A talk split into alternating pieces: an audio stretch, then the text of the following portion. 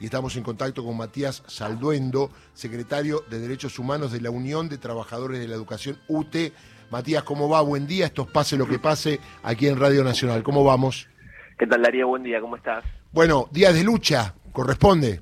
Sí, así es, estamos realizando una medida de fuerza, un paro de 24 horas, un paro educativo, como lo denominamos, en el cual el día de hoy vamos a estar haciendo una movilización, saliendo del Mariano Acosta, eh, una de las escuelas que ha recibido muchísimos ataques por parte de la ministra y del jefe de gobierno, eh, hacia la jefatura de gobierno, eh, toda la comunidad educativa, en conjunto, de forma pacífica, tratando, bueno, pidiendo solamente que la ministra escuche a la comunidad educativa y, y se abra el diálogo, algo que parece también muy razonable, pero bueno, estamos acostumbrados lamentablemente a que esta gestión no lo haga.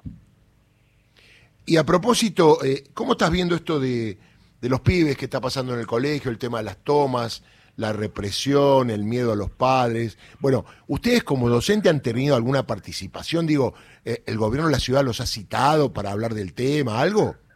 No, no, no, para nada. Es común que la ministra estigmatice y ataque de su cartera educativa a los que tiene que representar o cuidar o proteger si seguramente te acordás, hace menos de un año a los docentes o los que elegimos la carta docente nos llamó fracasados, viejos, zurdos.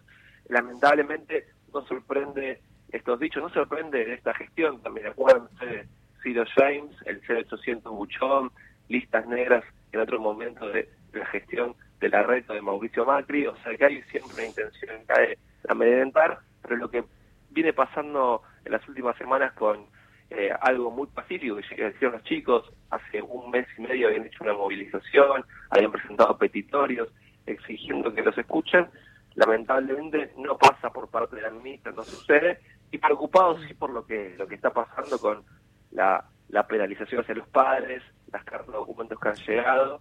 Eh, pero bueno, en medio de todo esto, creo que, que vale rescatar lo que pasó en el día de ayer, donde Katy Almeida, las abuelas, las madres, los organismos de derechos humanos recibieron a los estudiantes como para abrazarlos en este momento eh, tan duro que estaban atravesando frente a los ataques de, la ministra, ¿no? Matías, buen día. Sofía Mucheto te saluda. ¿Cómo estás? ¿Qué tal, Sofía? ¿Cómo estás? Este domingo la ministra de Educación, Soledad Acuña, dijo que eh, quienes participan de las tomas van a tener que hacer medidas compensatorias como ir, por ejemplo, a la escuela los sábados. Esto sería una medida que, por supuesto, afectaría también a los trabajadores de la educación. ¿Qué pensás de estos dichos de la ministra?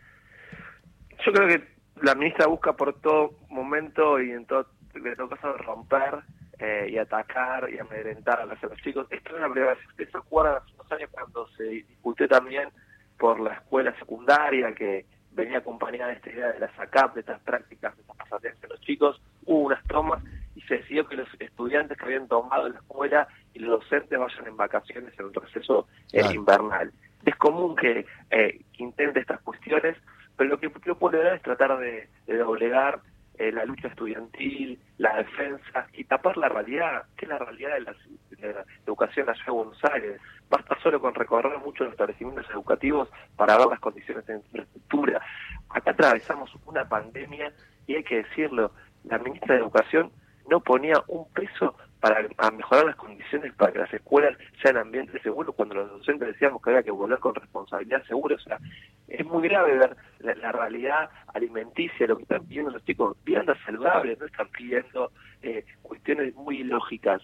Y me parece que la ministra, en vez de estar una carrera electoral, como Horacio claro. la Larreta, o queremos parecerse a mi ley, el interna de, de, un partido, me parece que tienen que escuchar más a la comunidad educativa y realmente demostrar que si la educación es prioridad, sentarse con los estudiantes, sentarse con los docentes, para mejorar las condiciones que estamos atravesando en la ciudad de Buenos Aires. Matías, y cuando vos ves a Larreta, a Acuña, hacer esas conferencias de prensa a las 8 de la mañana, con periodistas guionados, donde ellos recalcan la educación, que no permiten días sin clases y que trabajan para la educación y que aumentaron el presupuesto, o sea, con un cinismo total. Y ustedes que están en el tema, cuando ven eso, ¿qué reacción tienen?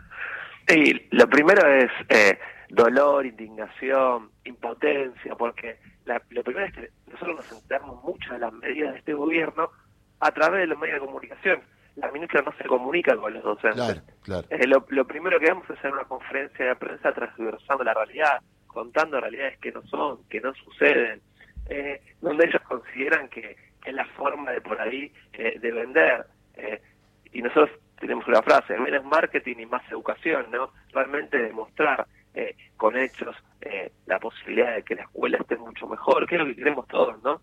Eh, pero nosotros no nos condicionan los focus group, de, de dignidad, nosotros estamos convencidos de lo que estamos haciendo y, vamos a- y no se va a poder romper nunca ese lazo de amor que existe en la comunidad educativa entre estudiantes, docentes y familias, que hoy en día estamos todos juntos tratando de exigirle al gobierno que escuche realmente las demandas de toda la comunidad. Matías, te mando un abrazo y buena suerte en la jornada de lucha, ¿eh? Muchas gracias, Darío. Saludos. Chao, chao. Matías Salduendo, secretario de Derechos Humanos de la Unión de Trabajadores de la Educación UTE.